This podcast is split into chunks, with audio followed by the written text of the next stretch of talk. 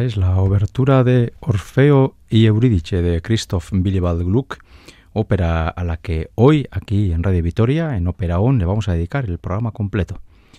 Una ópera muy conocida dentro del repertorio y que es una ópera símbolo porque es la ópera que se dice hace el papel de puente entre el mundo barroco y el mundo del clasicismo, por ser gráfico entre el mundo de Händel y el mundo de Mozart. Gluck es uno de los grandes revolucionarios de la ópera porque en su momento abandonó las estructuras más rígidas del mundo barroco y fue hacia otro mundo que luego posteriormente los musicólogos denominaron clasicismo y que tiene en Mozart seguramente a su gran referencia, a su gran valedor. La ópera de Gluck esta es una ópera que se suele interpretar bastantes veces, quizás porque es, entre comillas, sencilla de montar, Solo exige tres cantantes, Orfeo, Eurídice y El Amor.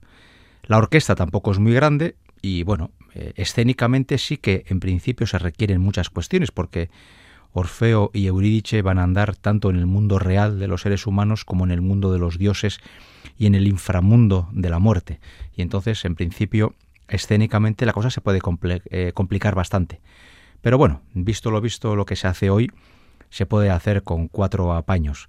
Eh, es una ópera eh, muy interesante, una ópera que tiene eh, una importancia histórica evidente y que he tratado de resumir ahora, y hoy va a ser nuestra gran protagonista.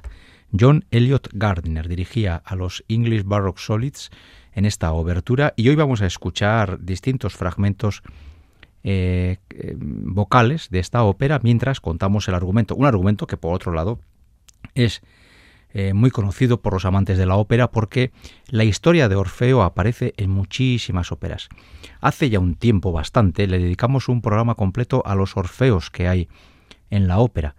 Son muchos, la mayoría serios y dramáticos, aunque no falta también, como es el caso de Orfeo los infiernos de Jacques Offenbach, la versión, eh, la versión loca, ¿no? la versión humorística. El Orfeo por excelencia seguramente y sobre todo porque está considerada, aunque no sea así en sentido estricto, la primera ópera de la humanidad es el Orfeo de Monteverdi. Y en este Orfeo de Monteverdi la acción comienza en el momento de la boda entre Orfeo y Eurídice. Sin embargo, en el caso de Gluck, en el caso que hoy nos ocupa, la ópera comienza una vez Eurídice ya ha fallecido.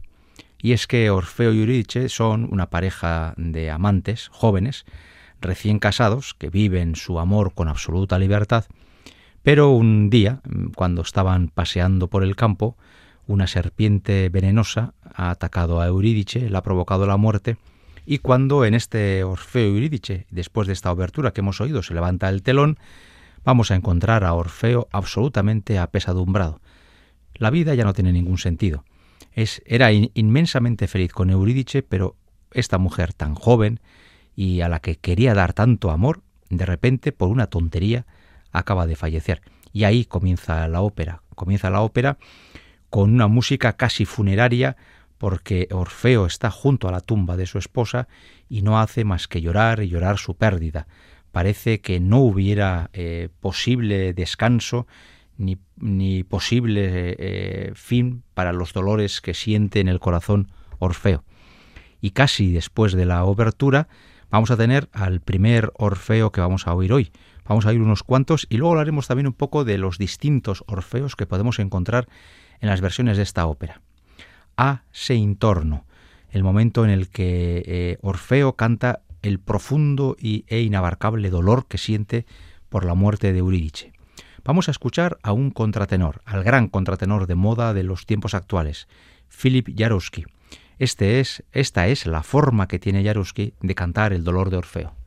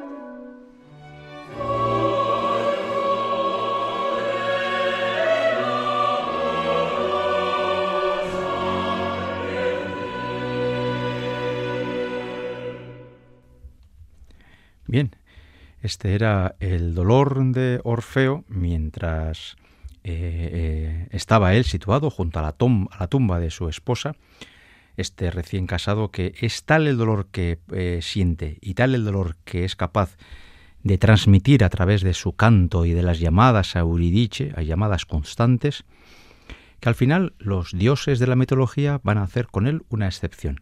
Le van a permitir entrar en el inframundo, en el mundo de la muerte y le van a permitir volver a encontrarse con Eurídice y le va a poder sacar de ese mundo para volverla al mundo de los vivos.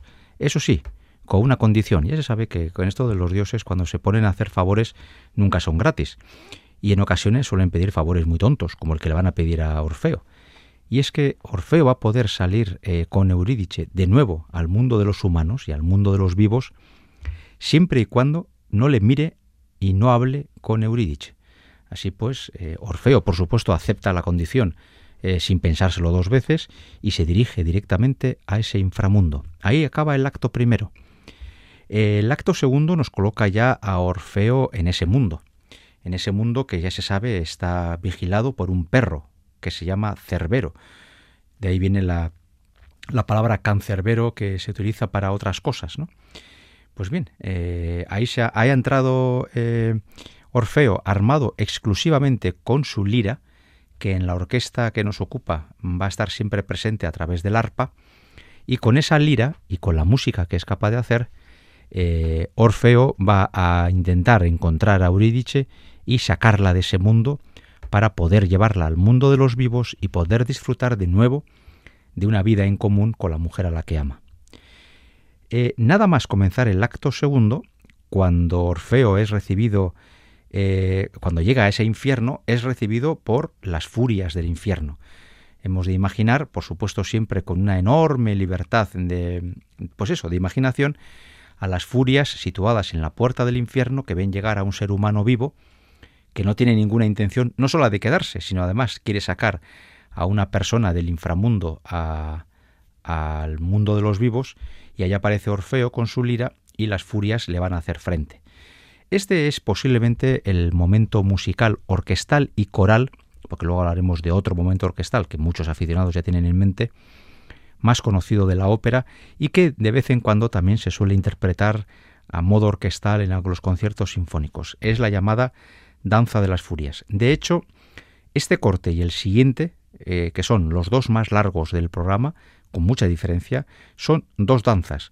Esta es la Danza de las Furias, las furias que están presentes en ese inframundo. Luego escucharemos la segunda danza, que es la danza de los espíritus, que es más breve en duración y también en otro tono. Este tono, el de las furias, es más bien un tono grave, un tono de llamar la atención y de tratar de impedir la entrada de extranjeros, de extraños al mundo, al, al inframundo del que hemos hablado, mientras que la danza de los espíritus, que será el cuarto corte, tiene otro tono musical muy distinto. Bien, este, este, esta danza es prácticamente el inicio del acto segundo y intervienen aquí de forma eh, predominante la orquesta y el coro. Precisamente en este número se observa el cambio que introduce Gluck en el mundo de la ópera, bueno, en este y en otros. Esto no es un, problema de, eh, un programa de musicología, yo no soy musicólogo, yo de hecho estoy seguro que cada día sé menos de ópera y entonces eh, no trato de hacer una tesis doctoral sobre los tipos de cambio que introduce Gluck en la estructura de las áreas de, que provienen la tradición del mundo barroco y camina hacia el clasicismo. Solo para que podamos entender algo por dónde van los tiros.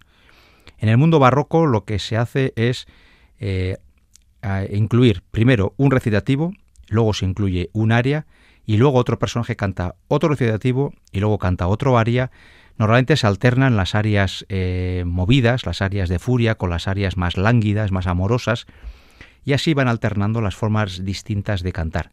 Sin embargo, Gluck lo que va a hacer va a ser estructurar la ópera de forma distinta.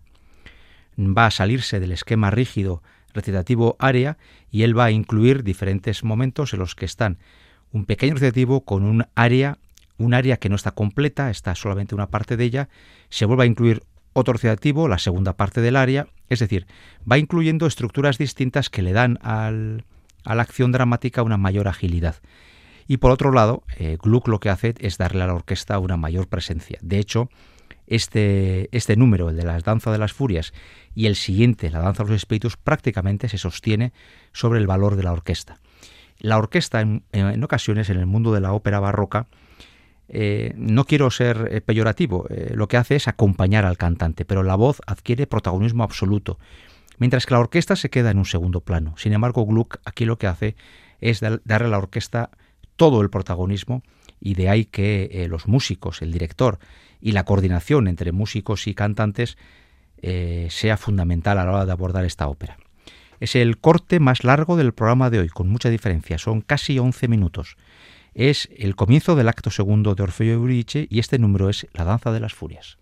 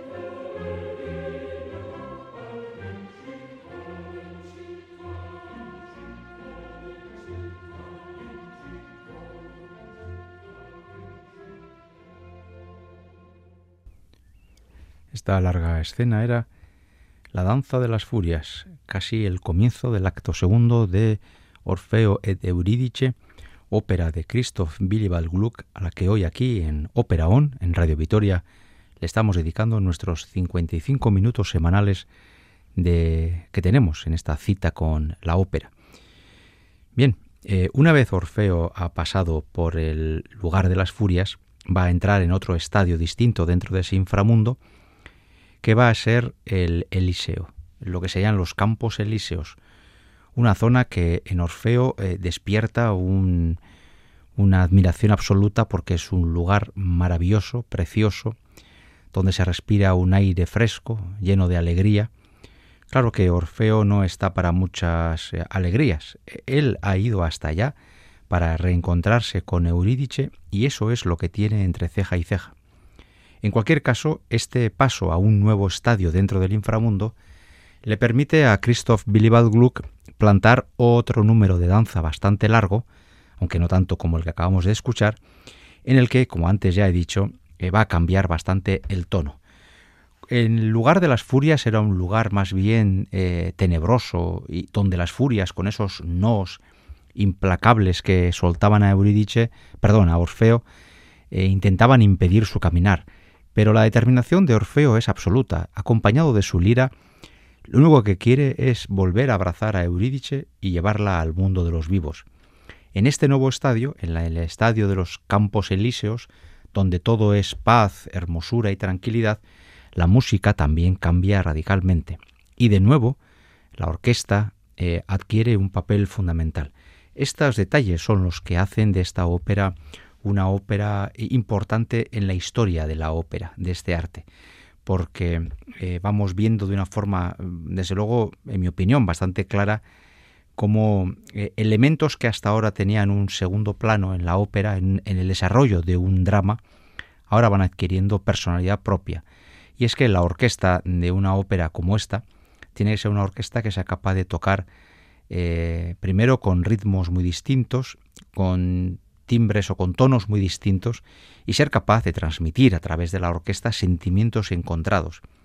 Lo mismo la desesperación y el dolor del principio como la esperanza más tardía o ahora esa, esa sensación de paz y de bienestar que inunda el alma de Orfeo cuando entra en estos campos elíseos. Pues bien, esta segunda, esta segunda danza prácticamente ocupa la otra gran parte del acto segundo. Hay que decir que esta ópera no es una ópera muy larga. Musicalmente hablando andamos por los 100 minutos. Es una ópera relativamente breve y tiene momentos como el que acabamos de escuchar o el que viene ahora en el que los solistas vocales eh, pierden protagonismo en detrimento de otros cuerpos estables como puedan ser coro y orquesta. Vamos a escuchar esta danza de los espíritus y luego vamos a ver cómo a través de esta danza, poco a poco, Orfeo se va a acercar a donde está Eurídice y se va a producir ese encuentro que va a ser la clave, es el momento, digamos, em, principal de la ópera ante el cual eh, Gluck nos ha ido preparando a través de distintos momentos musicales para llegar al clímax, que será el encuentro de los dos amantes, uno vivo y la otra muerta, intentando ambos recobrar su vida en común en la tierra.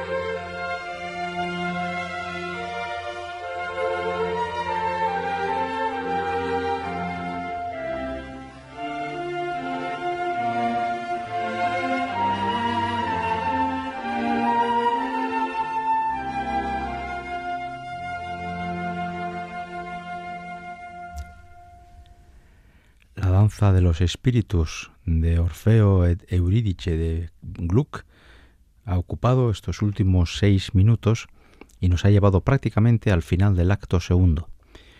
Estamos hoy dedicando este programa Ópera On de forma monográfica a la ópera más importante de Gluck, Orfeo et Eurídice.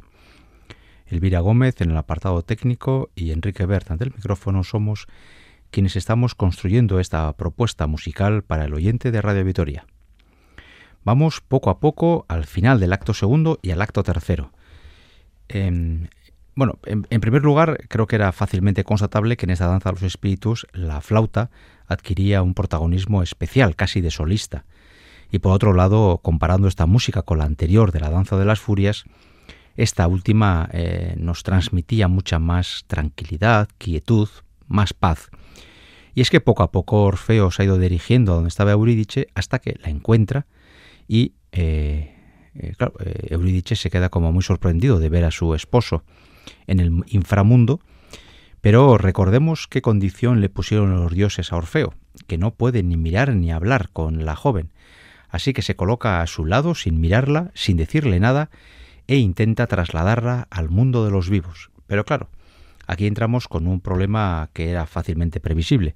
Es que Eurídice comienza a preguntar a Orfeo eh, la razón de su silencio y le trata de decir una y otra vez que le diga que le quiere, que le mire a los ojos, bueno, cosas que hacen los enamorados y incluso en el inframundo, por lo menos en esta época, como hoy no tenemos posibilidad de ir al inframundo, pues no podemos saberlo. Y el pobre Orfeo, pues está ahí calladito y sin mirar a su novia, eh, por otro lado deseando, supongo que mirarla y plantarle un beso bien puesto.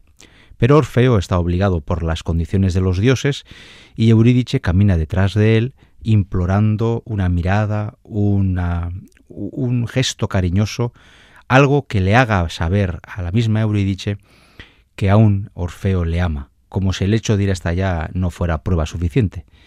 Como todos imaginamos, al final Orfeo va a darse la vuelta, va a mirar a Eurídice y va a tratar de decirle que sí, que la ama, con lo cual Eurídice se vuelve a morir. Ya van dos veces en la misma ópera para que luego nos quejemos de falta de imaginación en los libretistas. Pues bien, en ese momento eh, Orfeo se encuentra en una situación realmente curiosa, porque está en el inframundo, acaba de, eh, entre comillas, matar a su esposa por desobedecer la condición puesta por los dioses, y en ese momento canta la que es, sin duda ninguna, el aria más famosa de esta ópera, y una de las arias más conocidas de la historia de la ópera, que farò senza Eurídice, ¿Qué voy a hacer sin Eurídice? Sobre esta aria la han cantado. Eh, por supuesto, hay que decir que el papel de Orfeo, cuando digo la han cantado, lo que también quiero hablar es qué tipo de cantantes han abordado el papel de Orfeo. En principio, y teniendo en cuenta que estamos hablando del fin del barroco, comienzo del clasicismo, se veía como natural que el papel de Orfeo lo cantara una mujer eh, de voz grave, soprano o aún mejor contralto es decir, que ese papel lo adquiriera una, lo cantara una mujer, pero con una voz eh, grave para diferenciar de la voz de Eurídice, que es de una soprano lírico ligera.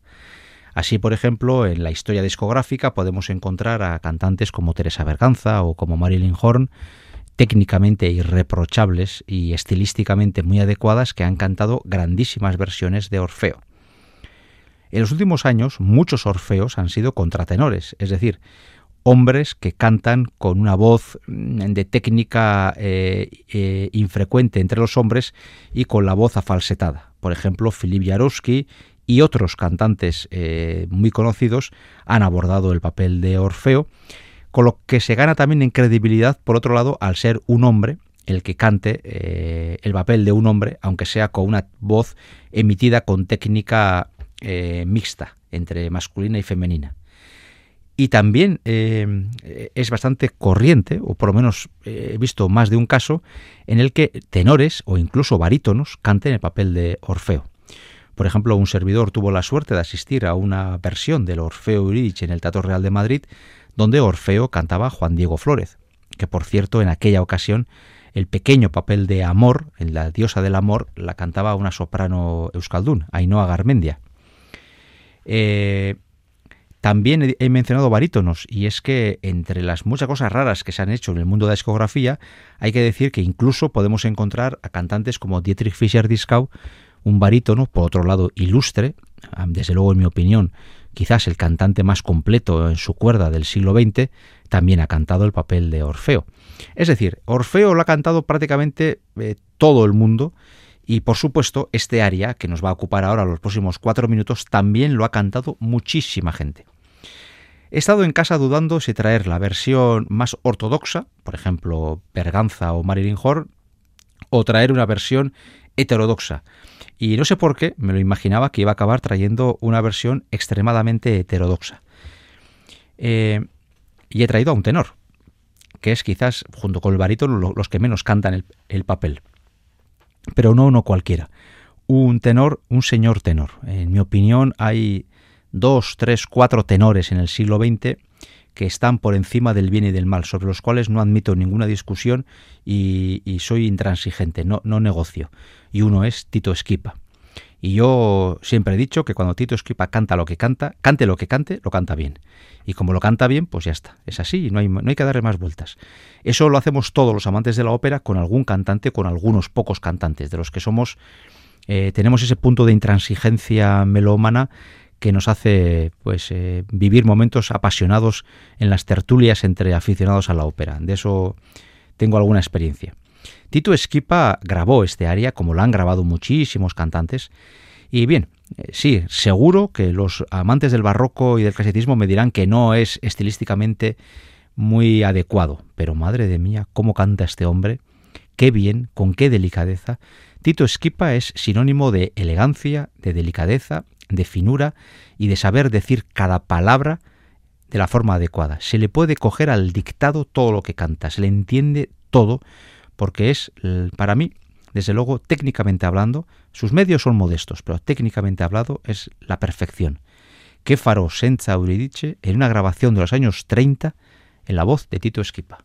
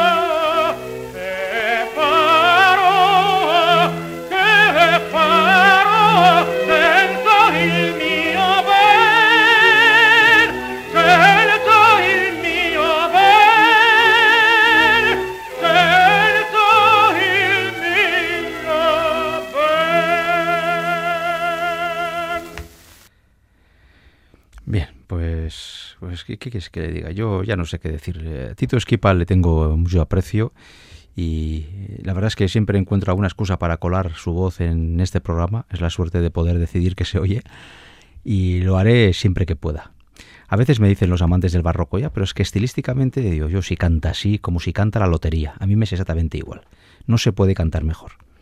Bien, Eurídice ha vuelto a morir, segunda vez y el pobre Orfeo ya no sabe qué hacer y evidentemente tiene muy claro que no le van a dar otra oportunidad. Así que toma una decisión como muy masculina, ¿no? Pues se va a suicidar, se queda ahí cadáver al lado de Eurídice y así estarán juntos en la muerte o quién sabe dónde. Y cuando está a punto de hacer eso va a aparecer la diosa del amor, que es el tercer personaje. Ya he dicho que solo cantan tres personajes en toda la ópera. Orfeo, que es el que más canta con mucha diferencia, Eurídice, que la pobre, entre que está muerta al principio y también se muere al final, no tiene tiempo para cantar, y la diosa Amor, que aparece solo al final para decirle a, Orfeo, vale, venga, la tercera, te vamos a dar la tercera oportunidad. Tienes tanto amor por esta mujer nos has conmovido tanto con tu determinación y con tus, con tus decisiones tan radicales por el amor de esta mujer que hemos decidido resucitarla y que os te la lleves ya de una vez al, mundo de los vivos, que nos dejes tranquilo y gala, que viváis hasta que os hagáis viejos. Y así va a ser. Eurídice va a volver a resucitar y los dos van a salir corriendo del mundo ese eh, inframundo, de ese mundo subterráneo, van a llegar al mundo de los vivos, donde en su pueblo les van a hacer un recibimiento como Dios manda, y vamos a suponer, porque ya la ópera ha terminado, que eh, Orfeo y Eurídice van a ser felices y comerán muchas perdices, porque ya solo basta, después de tantos intentos, que encima tengan un matrimonio desgraciado. En fin, eh, ¿Cómo es el final de la ópera? Porque nos dirigimos rápidamente hacia, ese final. Pues en este momento es el coro final el que toma eh, parte en esta escena en la que se le hace esta bienvenida a los dos amantes Orfeo como el gran héroe que ha luchado hasta el final por el amor de su mujer, y Eurídice, a la que supongo más tarde le dirían el porqué del silencio de la primera ocasión. Eh, así termina una ópera que es eh, musicológicamente hablando fundamental. Hoy, eh, teniendo en cuenta lo que ha cambiado la ópera desde el mundo de Gluck hasta el siglo XXI, pues quizás haya detalles que se nos escapen. ¿no? Muy, muy poco después de Gluck va a llegar el mundo de Mozart, luego va a llevar el mundo de Beethoven, luego va a llevar el mundo del siglo XIX, eh, la gran ópera italiana y alemana, y bueno, pero siempre queda en mente de todos los aficionados a la ópera que con Gluck comenzó ese cambio que era imprescindible, porque de lo contrario la ópera se hubiera abotargado en esquemas rígidamente barrocos, eh, demasiado cerrados, Gluck fue con esta ópera simbólicamente, y esta es la ópera de Gluck que más se representa con muchísima diferencia, esta fue la ópera que eh, aireó eh, este arte, dejó que entrara aire fresco, abrieron, se abrió a fórmulas nuevas y a partir de ahí ya llegarían genios como Mozart que harían de la ópera otra cosa muy distinta y ni qué decir Beethoven, Verdi o Wagner apenas, apenas entre comillas, 100 años después. Todos ellos, por cierto, estimaban eh, muchísimo esta ópera y sobre todo la capacidad de revolución que tuvo la música de Gluck con respecto a la época anterior, al barroco. Así pues, vamos al coro final, así terminamos el programa de hoy. El coro y la voz en momentos de Marilyn Horn, ahora sí volvemos a lo más clásico, que encarna el papel de Orfeo con estos apenas tres minutos de la escena final de Orfeo y Euridice, nos despedimos hasta la semana que viene.